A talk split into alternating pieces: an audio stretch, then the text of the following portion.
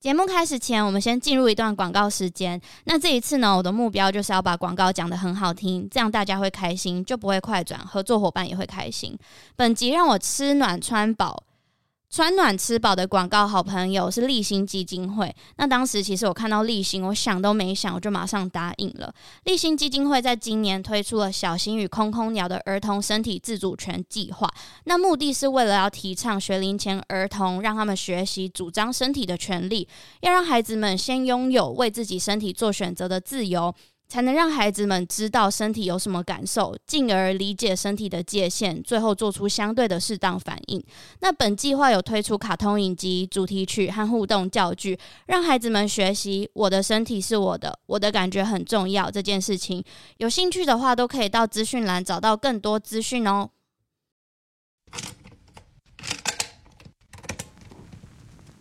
Hello，欢迎收听《他说犯罪》，我是 Lily。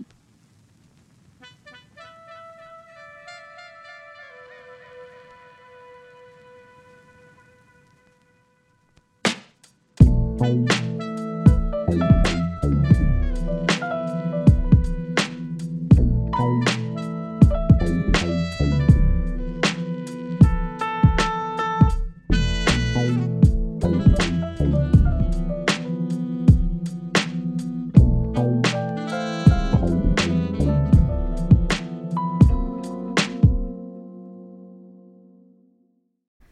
Welcome back to season five。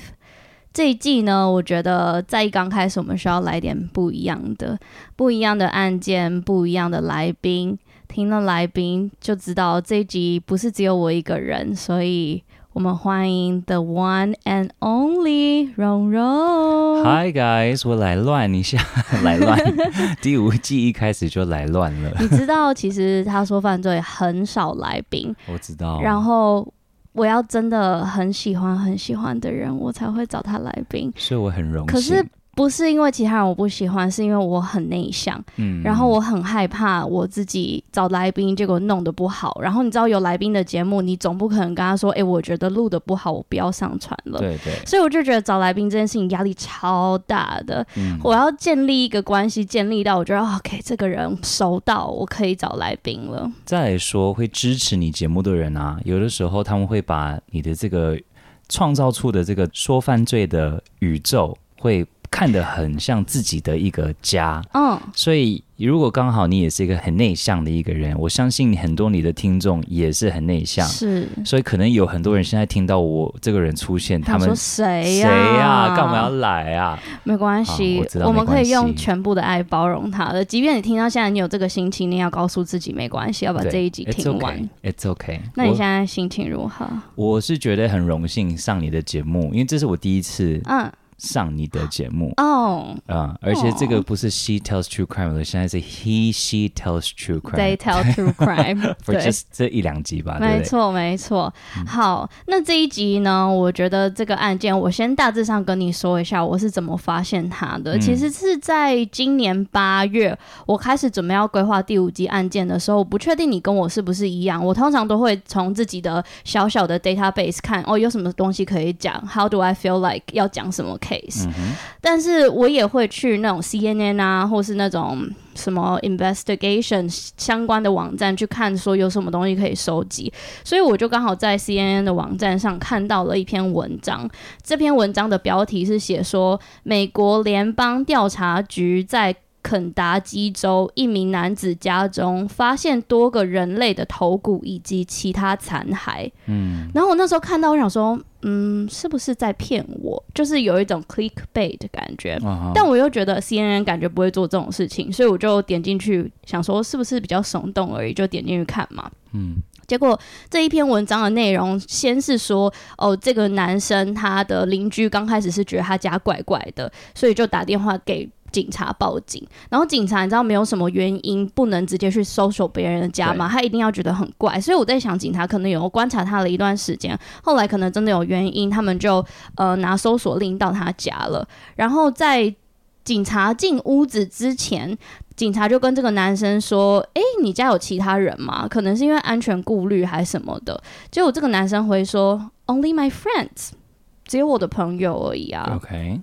然后警察就想说，哦，那可能是朋友，我们必须要抱着一个里面可能有其他人的心情进去嘛。嗯。结果他们一进去屋子里面之后，他们发现根本没有什么所谓的好朋友，只有超过四十个人类的头骨 在屋子里面的各处。他就很。大大方方就放在那边，对，而且他说 Only my friends。Ew, my God, that's so gross。我也觉得好可怕哦。而且你知道那些头骨啊，他们是有被装饰的，有一些在家里的角落是有被裹着头巾的，然后有一些就这样散落在那个屋主的床上。Oh my God！我也觉得好可怕。我想说，嗯，什么意思？而且我会想说，这么多人的头骨是从哪里来的？因为人的头骨是有一定的形状的，就连比如说跟我们比较接近的星星，看起来还是有一点点不一样，嗯、所以很明确就可以知道是人的头骨，而且不止头骨，警察还在屋子里面发现人类的脊髓、骨盆、髋骨，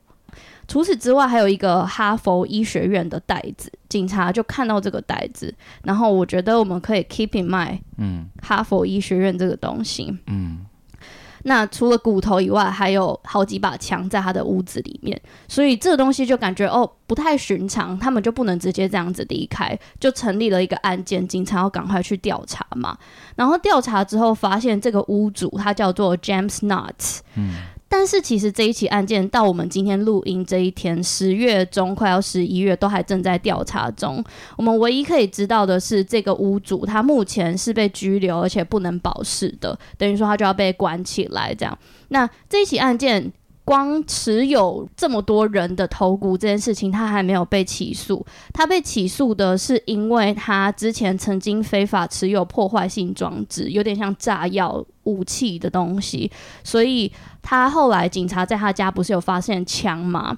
所以等于说枪也是军火药类的东西，所以就呃有起诉他说，诶，你之前有被规定说你不行，那这一次我抓到了你，你违反了，那我要起诉你。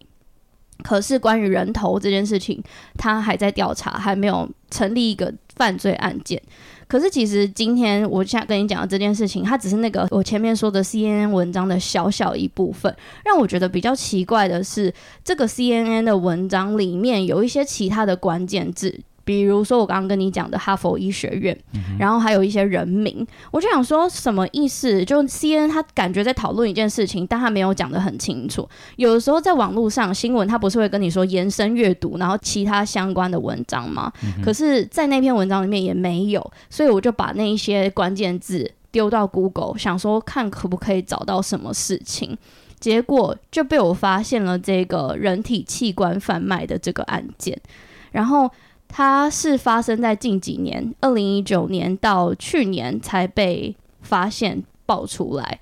然后我觉得很不可思议，就是人体买卖器官这件事情，在我的世界，我感觉好像是很久以前才会被发现的，但就这几年的事情而已，而且还是在美国。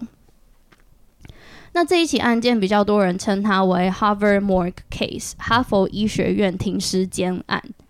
嗯嗯，简单来说，这一起案件是有人从停尸间偷人体器官，然后再卖给别人，然后买的人又再转手卖给别人，等于说第二手、第三手，一层透过一层，整个买卖器官就在全美国被扩散到不同州出去。而且过了好几年，一直到后来这件事情爆发之后，才引发了大家大量的讨论，而且还有一些比较偏向道德的问题，像是大体器官捐赠跟器官窃盗的问题。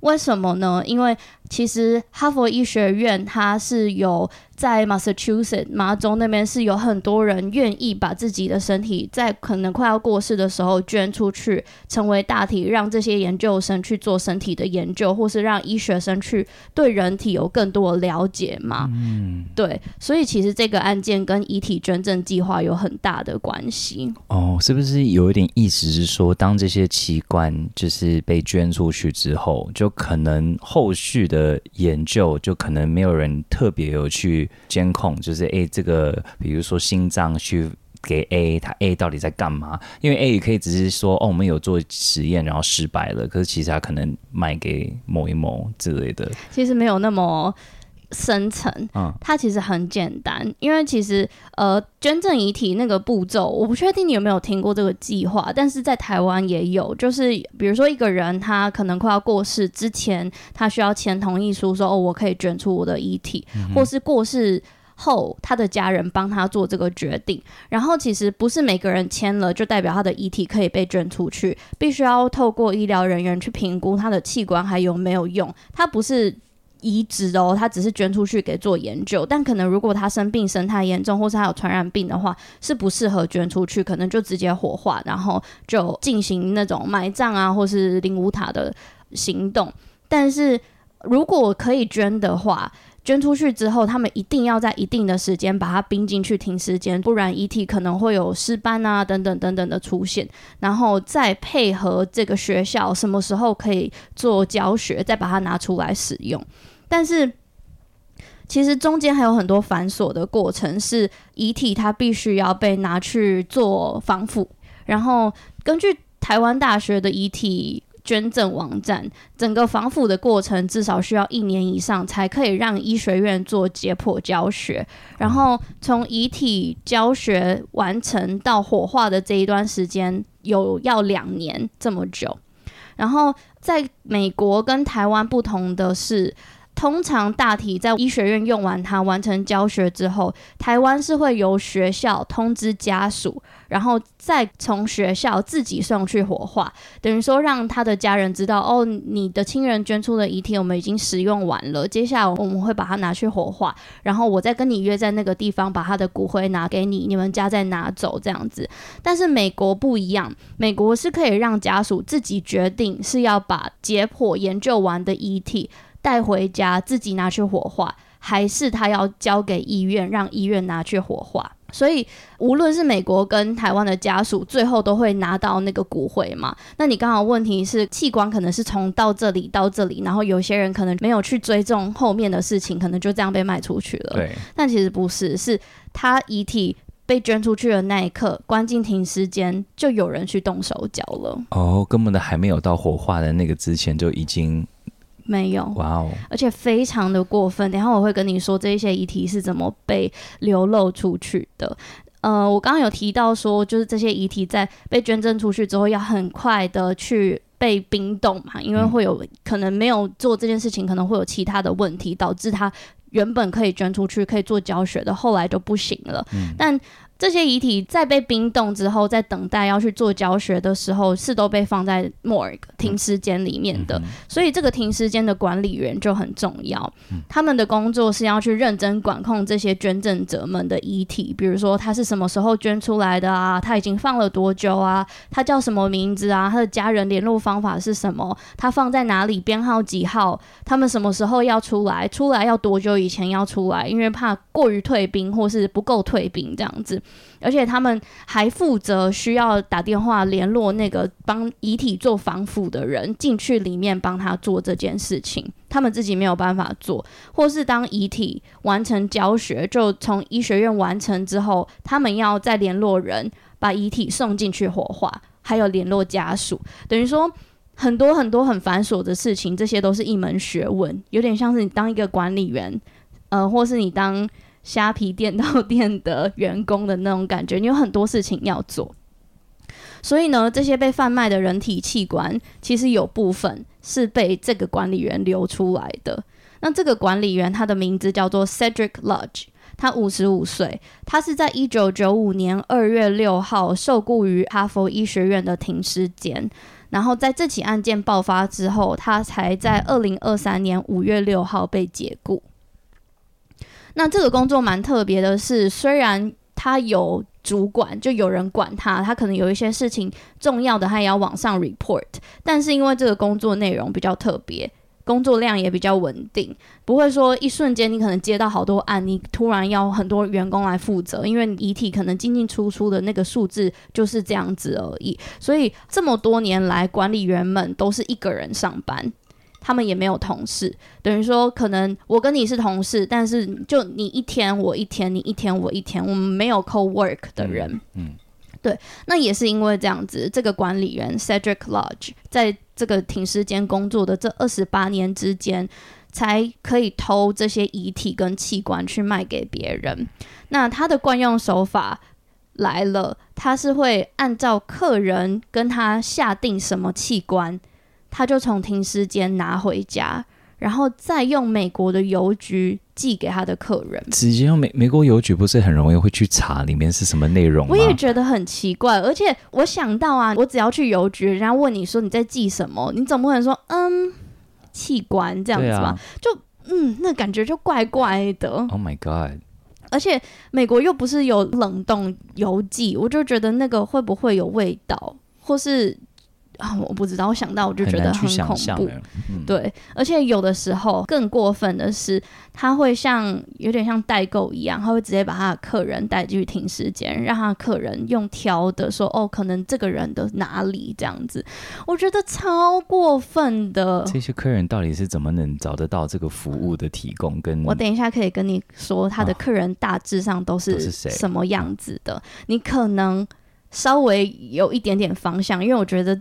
呃，我没有要贴标签，但是这样子的人在美国是存在的。哦、而且，其实我都会想说，如果是在台湾发生这件事情的话，感觉大体会去托梦，因为台湾有这个道教、佛教的概念嘛，就他一定会觉得那种冤魂会来找我或什么之类的。嗯、我都想到他们不会做噩梦吗？我觉得，嗯，平常的美国，尤其是白种人，比较不会有这种迷信，所以他们就觉得那是一个物品。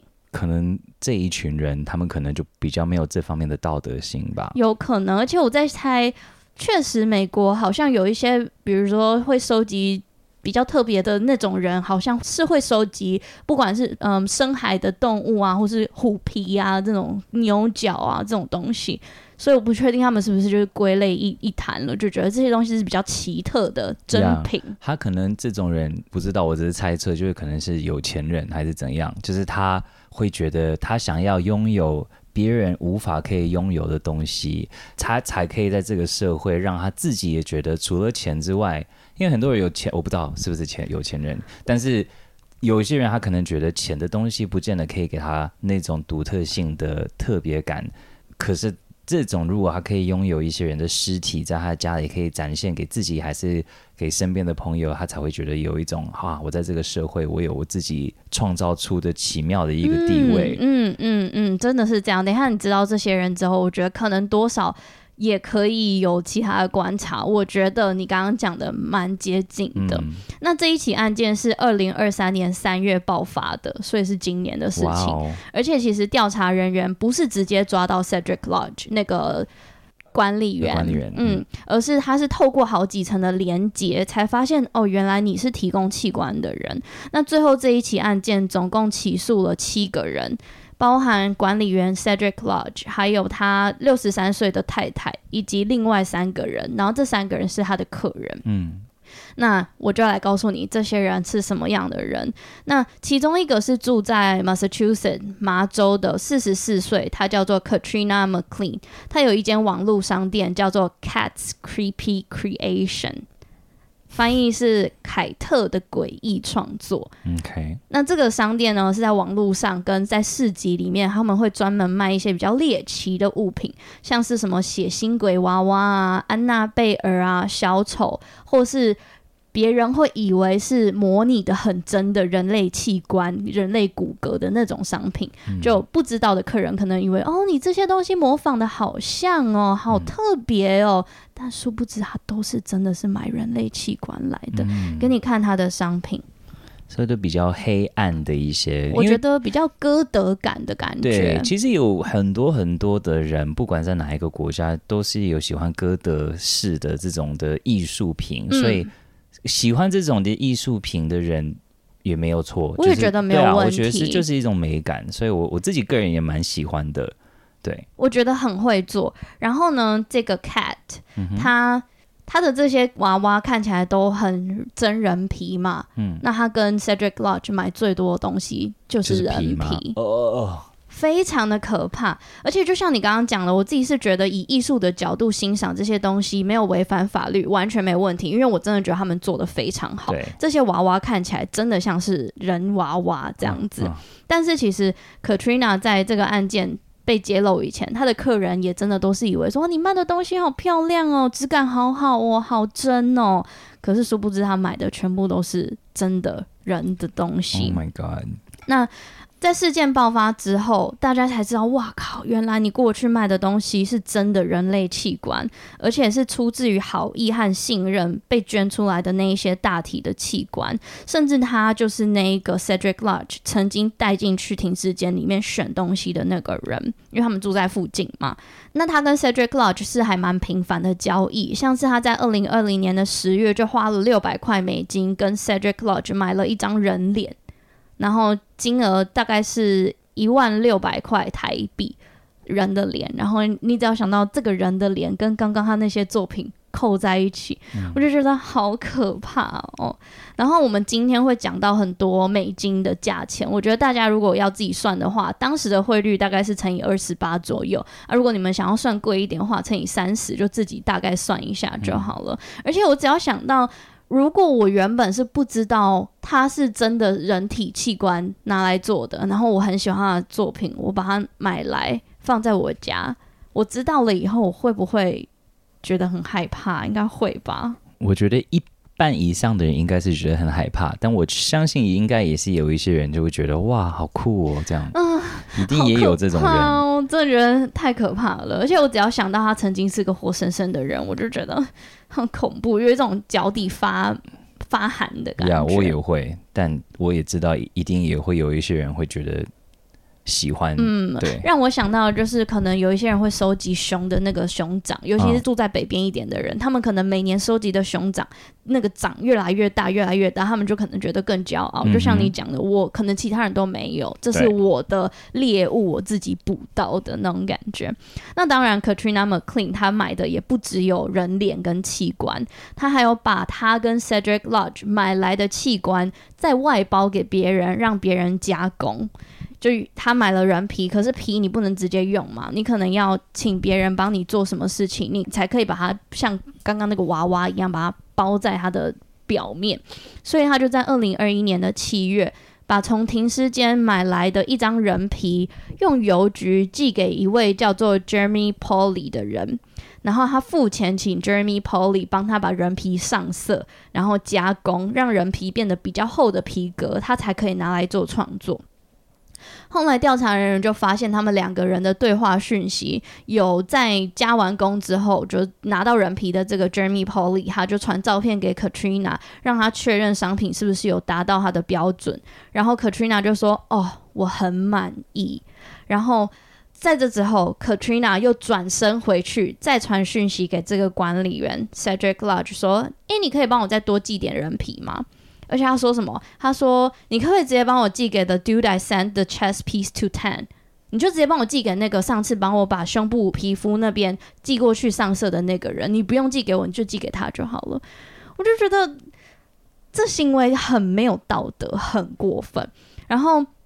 我自己在猜，Katrina 跟 Jeremy 这样交易应该蛮多次的。像是有一次，Jeremy 就把上色完的皮肤寄回去给 Katrina，然后传讯息给 Katrina 说：“Wanted to make sure it got you, and I don't expect agents at my door。”我想确定有收到了，因为我不想要警察来找我。所以他们知道这件事情是犯法的。Of course，他们知道啊，他们就是为了他们自己很自私，为了医术，对。我觉得他讲到这边有点生气，你知道吗？那是在我对啊，很不尊重。而且我完全，我觉得在我知道这个事件之前，这件事情完全没有在我的世界观里。对我以为没有人会这样子做，因为很没有道德。嗯。那谁是 Jeremy Pauley 呢？我自己认为啦，在看完整个事件，我觉得他才是整个事件的源头。嗯。他是四十一岁，住在 Pennsylvania 宾夕维尼亚州。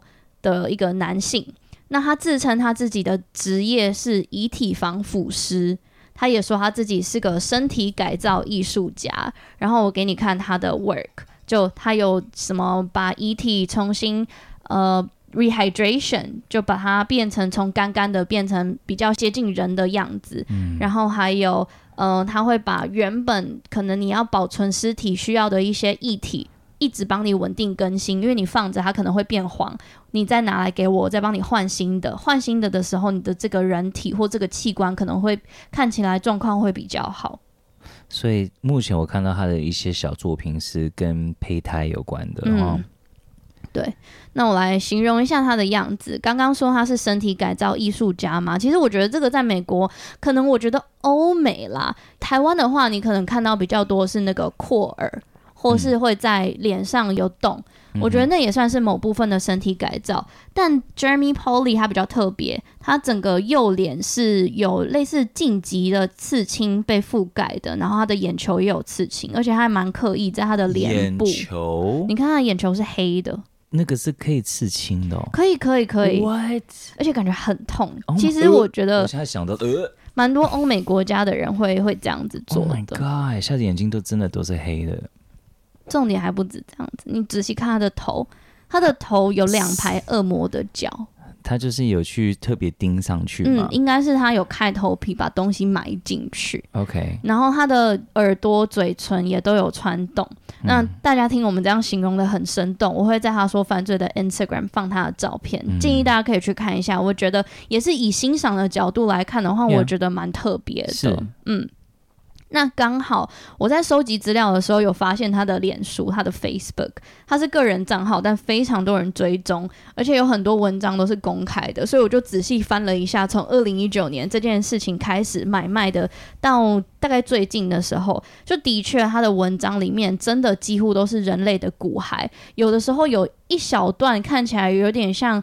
脊椎的那个样子的一小段，然后还有人的很大根的大腿骨，还有人的头骨，还有他的 hip 髋骨，跟一堆看起来像是人类的牙齿，而且这些东西它都是有一点像是以收藏的状况去把照片贴在上面，下面就会有人问说：“请问有卖吗？”然后就会说：“哦，这个已经卖掉了。”然后再贴一个别的照片上去，说：“你要买这个吗？”就真的很像一个。交易市场，我觉得很神奇，嗯，而且这种东西可以在 Facebook 上面直接公开，我也觉得蛮特别的。而且 Jeremy Polly 他是一个小有知名度的人，我在查的时候我才发现，哇哦，他有被蛮多媒体采访过的，而且他另外一个职业蛮特别的，他是人血艺术家，就是他是用人的血去做画画的。哦、这边有一个那个 Wednesday。他还蛮 commercial 的，嗯，而且他喜欢的东西都真的是比较猎奇的样子，对啊。人血画画，我那时候查，我想说，嗯，也有这样吗？后来发现其实美国蛮多人血画画艺术家的。然后我在他的有一个网站上面，他有写说，如果你好奇我的血是从哪来的，很多都是喜欢我的人捐他的血让我画画的。Oh my god！啊、oh.。为什么不就直接用红 红色的 颜料，对不对？而且他还会说，哦，这些血你必须要增加什么化学药剂，让它没有办法变成暗红色，因为血久了干掉会变暗嘛。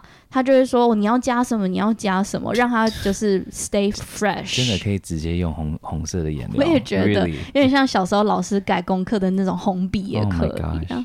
对，除此之外呢，Jeremy Polly 他也有一间博物馆，叫做 Memento Mori。那他是这个博物馆的执行长兼策展人。那我有查到这个博物馆，它有一个脸书的粉丝专业，这个专业的 profile 简介是写 True Crime、Death、Religion、History，嗯，真实犯罪、死亡。宗教跟历史，就是大家很容易觉得很好奇，然后会有那种让人家着魔魔力的各种主题。那我看了那个脸书的内容呢，我自己觉得有点恐怖啦。就你要把它归类成一种艺术风格也可以，但是里面的展品有那种被吊死的全裸假人，然后还有假的断头台、假的尸袋，让人家进去提供给人家拍照给你看。嗯嗯。真的有人会想要去参观？还有那个 John Wayne Gacy，我觉得很可怕，真的很可怕。真的去的人好像大部分都是白人。白人，哎、欸，我跟你讲，我在看的时候，我也是这样子想。因为，我们华人还有亚洲人啊，我觉得都比较会对这种东西会有一个尊重。嗯，而且会觉得可能会有不好的。呃，嗯，这怎么讲？风气嘛，嗯、会可能你会卡到音的那种感觉。对，我们会相信这一点。对，那我那时候在看脸书的时候，我想说啊。都是白人，对，真的真的都是，完全没有其他。不是说每一个白人会这样子哦，只是说会去的大部分应该真的都是白种人。嗯哼，对，对。那为什么我会说它是事件的源头呢？因为其实在去年二零二二年的六月十四号。住在他那一周的警察就有收到有人投诉他非法买卖人体器官。我想说他在 Facebook 上面那么高调，一定很容易就被投诉。啊、所以警察那时候在收到这个投诉之后，就还是有去他家。结果他一刚开始就跟警察说：“哦，那些人骨都是我合法买的啦，我是从哪里哪里买的。”那那时候警察在现场看也觉得：“哦，那你应该是合法买的。”他们就离开了。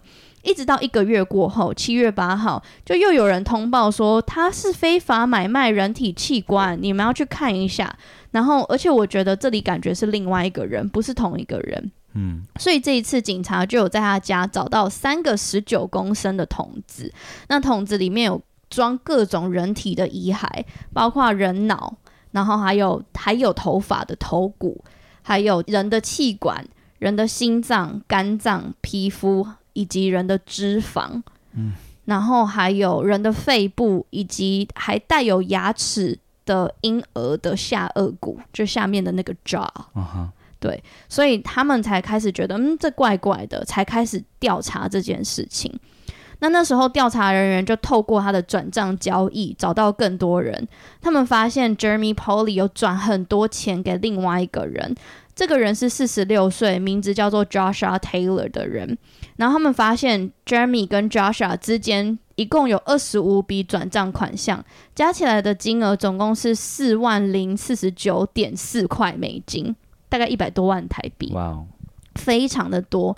然后他们又发现 Joshua Taylor 就现在已经连到另外一个人了嘛？他们又发现 Joshua Taylor 在二零一八年九月三号到二零二一年七月十二号，在这两年又十个月又九天之内，总共转了三十九次 PayPal，一共三万七千三百五十五点五六美金给这个停尸间的管理员 Cedric Lodge，然后才发现还有另外一个人存在。真的很多钱呢，真的很多钱，快要一百多万呢。然后到这里，调查人员才发现，原来这件事情不是你买我卖而已，嗯、而是他们之间就是一个很大的产业链，然后在那边买来买去，做来做去的。而且 Joshua Taylor 呢，他在二零一九年五月十九号的时候转了一千块给这个停尸间的管理员，然后在备注上面写 Head Number Seven。嗯，所以他有可能，如果我们可以推测的话，他可能是已经买到第七颗头了，对，或是他可能有自己的编号之类的啦。那他在二零二零年十一月二号转了两百块美金，然后一样是给 Cedric Lodge，他写 Brain 超多 I。B R I I I I I I I，还蛮幽默的嘛，真的就有点像我们会那种大脑的那种感觉。它也是有像那个，因为我们美国的那种僵尸，就是要吃人的脑的会 brain，对对对对对，brain。所以就是把这个事情也弄得很幽默，就是没有很看重这个事情啊，我觉得。对。那除了讲到刚刚那些人，因为现在已经到第三层了嘛。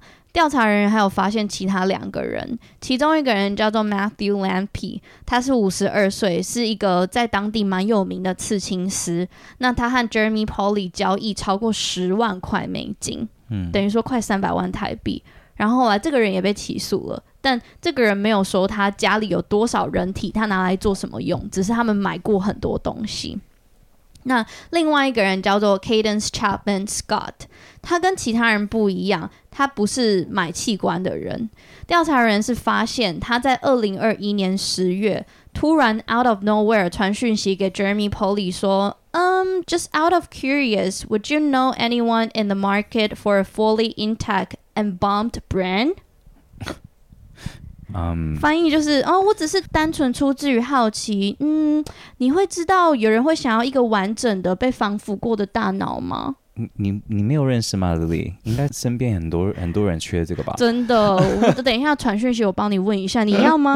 就我就觉得好怪哦，你怎么会就是 out of nowhere？你可能不认识这个人，就突然讯息他说，哎，我我我有那个大脑，你要吗？嗯、的那种感觉。然后是调查人员看到这一句话，才发现这个人跟 Cedric Lodge 一样。他也是在停尸间工作的人。那他之前是在阿尔肯萨阿肯色州的中央殡葬服务公司工作。他的工作是运输、火化和防腐遗体。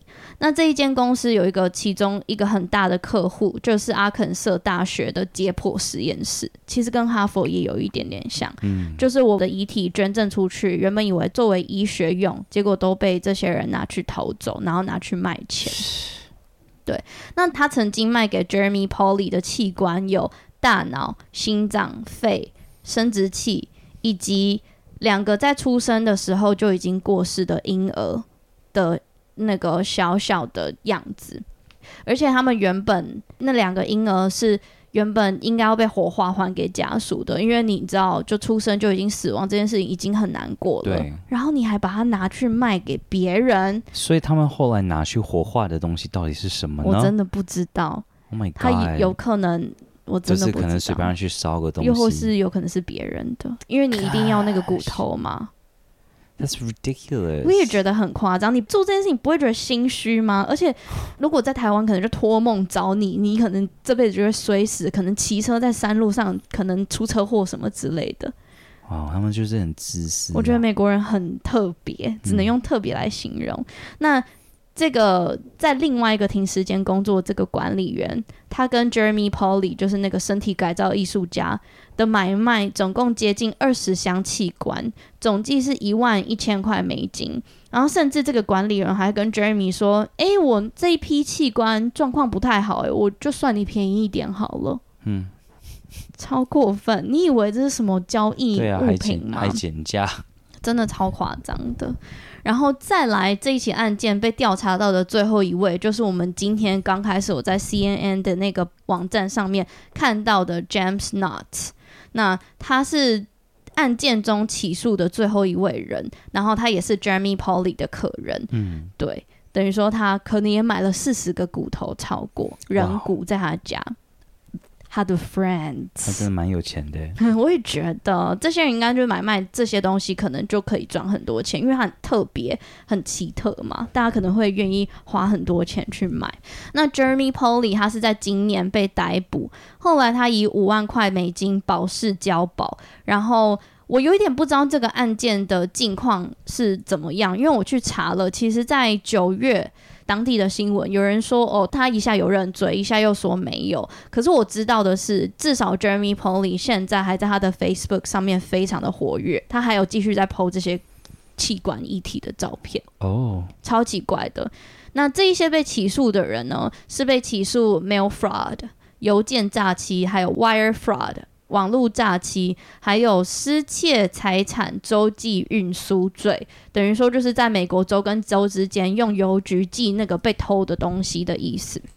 就是能罚他们就罚吧。对，那最高他们会面临十五年的有期徒刑。那这一起案件还在审判中。嗯、我刚刚提到那些人都有被起诉。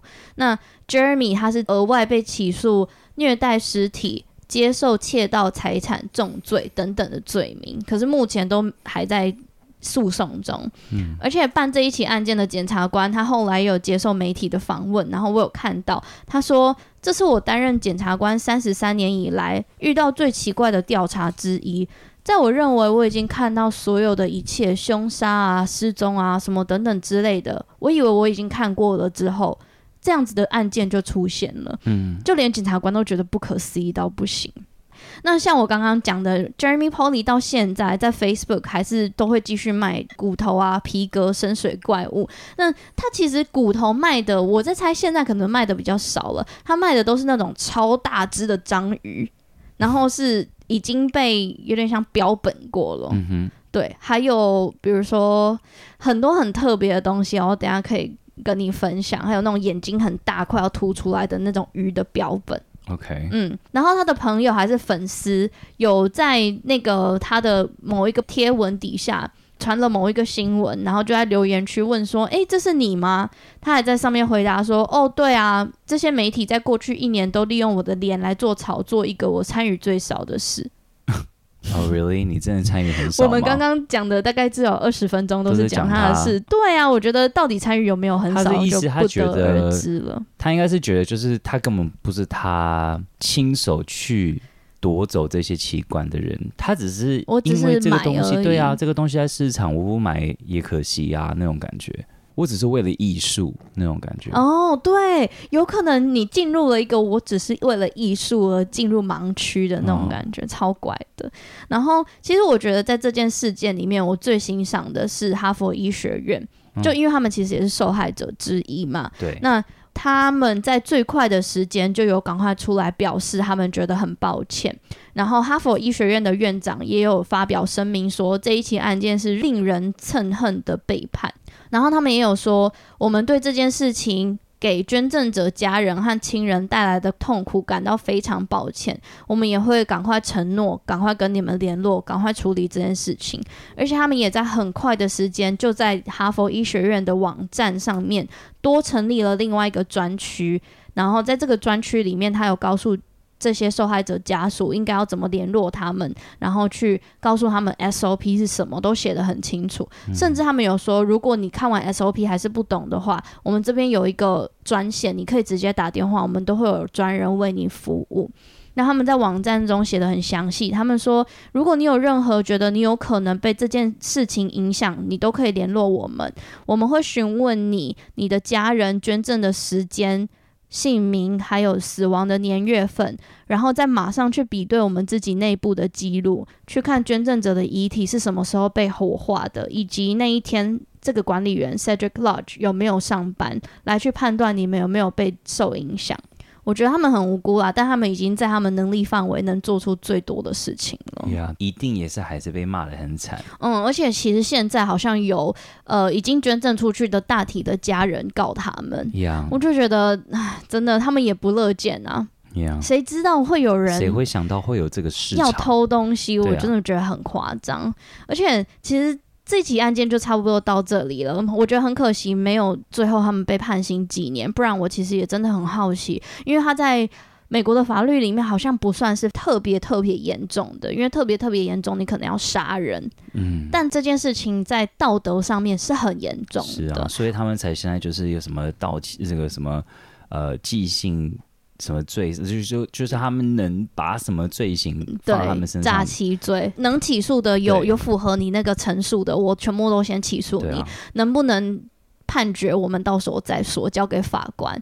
我真的觉得不尊重死者的人，真的也是跟杀人差不多一样。真的，而且我好希望，如果他们有那个道教的概念的话，这些人就孤魂野鬼，赶快去找他们。就台湾那个道德都会有那种罪与罚的那种概念，然后就觉得啊，这些人就算在法律上可能没有办法得到应该有的惩罚，他们要在无形的、呃、有人惩罚这样子。而且其实我在看这一件事情的时候，一直让我想到另外一个我小时候遇到的都市传说，嗯、我不确定。因为你是在美国长大的嘛，嗯、我小时候在台湾长大的时候，有时候有一个都市传说会在我们小时候用的那种对话讯息叫即时通，有点像 MSN 的那种感觉，然后他会很多人广发这个讯息，让我觉得很恐怖。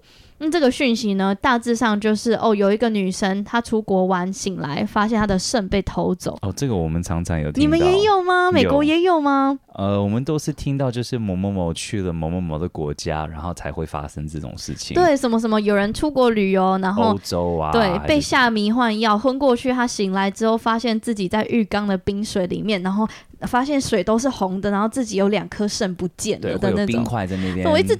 做这件案件的资料收集的时候，一直让我想到小时候遇到的这个都市传说。小时候超怕，而且我们的即时通都是说，如果这个讯息你没有传给六个人的话，你就会遇到。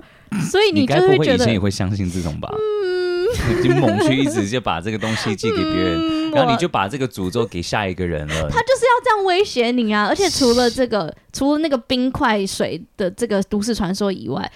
以前即时通还有另外一个是，如果你不把这个讯息传给五个人以上的话，晚上睡觉的时候，no，现在我可能会怕这个。然后他就会说，你房间的墙壁会有一个女鬼的脸浮出来在看你。哇，那个我传过，我怕死了。你就把这个诅，你真的很坏哎！你这样子也是就把这个诅咒。我不想让我家有女鬼的脸。小时候哪懂啊？而且我想说，现在 LINE 怎么没有这种骗人？因为现在大家都是够聪明，知道这个是不可能的。真的，小时候超怕的。嗯、但是其实这个都市传说后来好像有被证实是谣言啦。嗯嗯，有人说不可能。你在被肾被拿掉之后，你不可能还会活到早上。Yeah. 对啊，所以我只是在收集这个案件的资料的时候，一直让我想到那个我小时候被吓到的那个器官买卖的故事。真的，医院这个世界的人呢，就是对每一个还活着的人要有尊重，可是就算已经死了，还是要懂得去尊重别人。Rest in peace 嘛，哎，就安息。我们真的很希望每一个人都可以这样子，就把。这一条路，也就是火的这一条路，好好的走。可是死之后，也是我们都会说好好呃好走嘛，对不对？嗯、一路好走，一路好走嘛，嗯、对啊，谁会知道这一路好走之中，就突然间你的器官就被人家这样子无缘无故就被拿走，真的拿去卖。而且不管是自己愿意签把自己的大体捐出去的，或是最后他过世，他的家人帮他签，都是出自于一个好意，要让这个世界的医学生变得更好，认识人体，嗯、才愿意把自己的身体捐献出去，就就被这些人拿去卖钱呢、欸，三百多万呢、欸。我也可以想象这种人他们的想法，就会觉得反正这个人都死了嘛。反正那个人死，他也不会知道。鬼，赶快去找他！你一直在，你一直在诅咒人家有鬼去找他，因 为这是我能力范围能够能够希望的。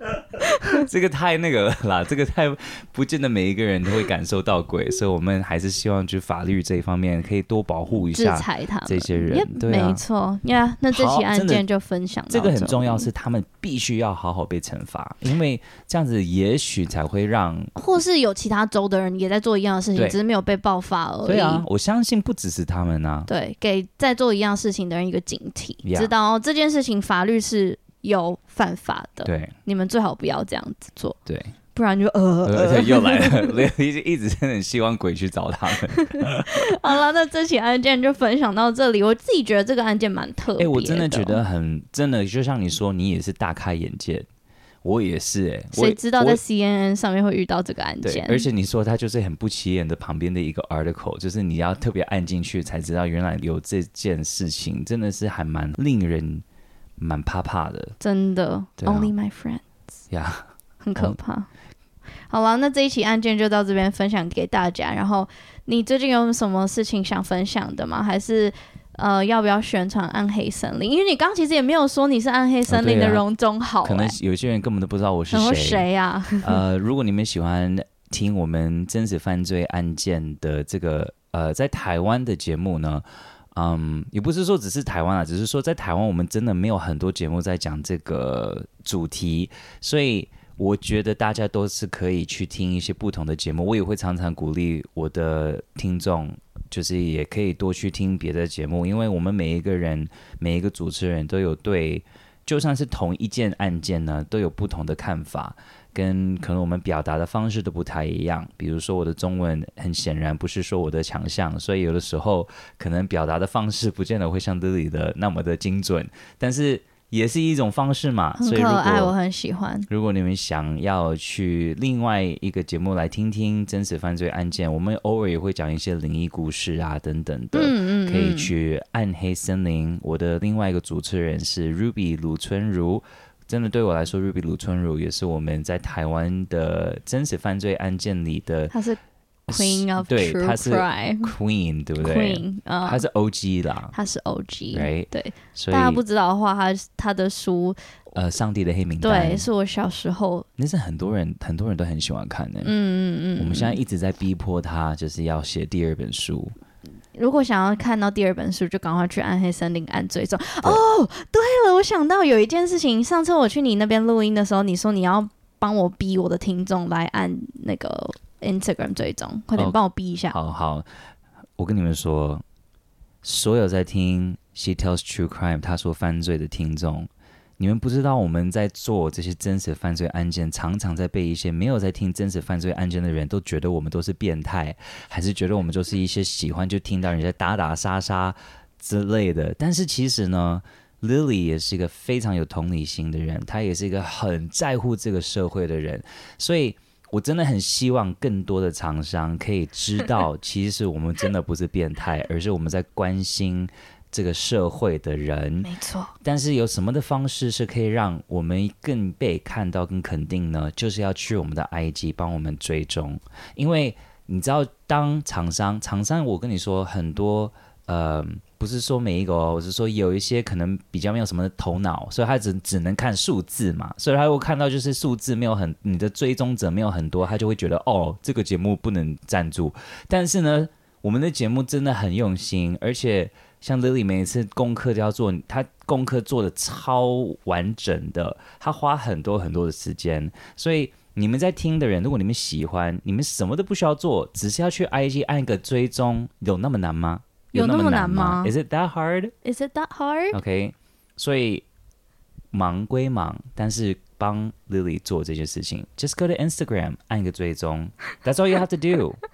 And then Lily 会一直有动力继续做下去。没错，没错。我等一下给你三千块。刚刚那个吗？对，够吗？够吗？刚刚之间，我刚才就是有一些不同的情绪，因为有些我跟你说，我们节目也是啊。我们有的时候会用很温柔的方式，然后就有一些人来按赞；有的时候我们会用酸酸的方式，好就是又有一些人来按赞；有的时候要用骂的方式，然后那些人就站出来讲说：“我就是喜欢被骂。”太厉害了！我我我要跟你学，我可能以后如果有不一样的那个方式，就是我去跟荣总好学的。你就反正、okay. 你现在教我一个，然后我用这个结尾。好啊，你用一个比较、嗯、似乎很像不 care，但其实很 care。好，嗯。似乎很像，就是你又不能就是太直接。我我我准备好了，我准备好了。其实要不要按赞，好像也还好啦。嗯，但是你们只是看不到那一些我准备很久的案件相关照片而已啊，好可惜哦。嗯，OK，大家拜拜。这样几分？很棒，Yes，非常好。我觉得有一定会。刺激到一些人来，OK，来按赞，来留言，最好在今天这一集的贴文下面留言说：“哦，我就是那个人。”哦，被酸到好爽。嗯，没错。好啦，那我们来谢谢蓉蓉，然后今天这一集就到这里。然后你要不要帮我说一下？I will，我我的结尾有一个 I will see you next Monday。Uh, OK，Ready？I will see you next Monday。拜拜，拜拜。希望大家喜欢第五季第一集的这个小小 surprise。我当初就是刻意想要找蓉蓉跟我一起，给大家一个不一样的第五季。那节目结束前，要谢谢这一段时间赞助我的听众，你们的支持对我来说真的真的很宝贵。谢谢晴天雨过、Fan、阿婷、K、卢仔、Evan、佩，还有海草草。那这边佩有留言给我，他说：“谢谢上班时光有你的陪伴，加油哟。”谢谢你，还有海草草的留言是第一次付费就献给他说犯罪，谢谢你的声音陪我度过每个育儿到崩溃的夜晚，可以好好打开他说犯罪，听到你的声音就是最好的治愈，谢谢。不知道为什么在读这一段的时候，我的头脑有一个画面，就是在忙碌的一天，然后明明就应该要休息要睡觉了，可是嗯。可能怕不要吵到小朋友或是家人，所以把耳机戴上，然后播放他说犯罪的这个画面。对我来说，光想象我就觉得很感动。然后也谢谢海草草，你愿意把你一天的结束献给他说犯罪，谢谢你。这对我来说意义很非凡。然后。我脑中的那个画面让我觉得很幸福，谢谢你。那最后我们就下个礼拜再见喽，谢谢你们收听第五季，然后嗯，谢谢你们，没有其他的。I will see you next Monday，拜拜。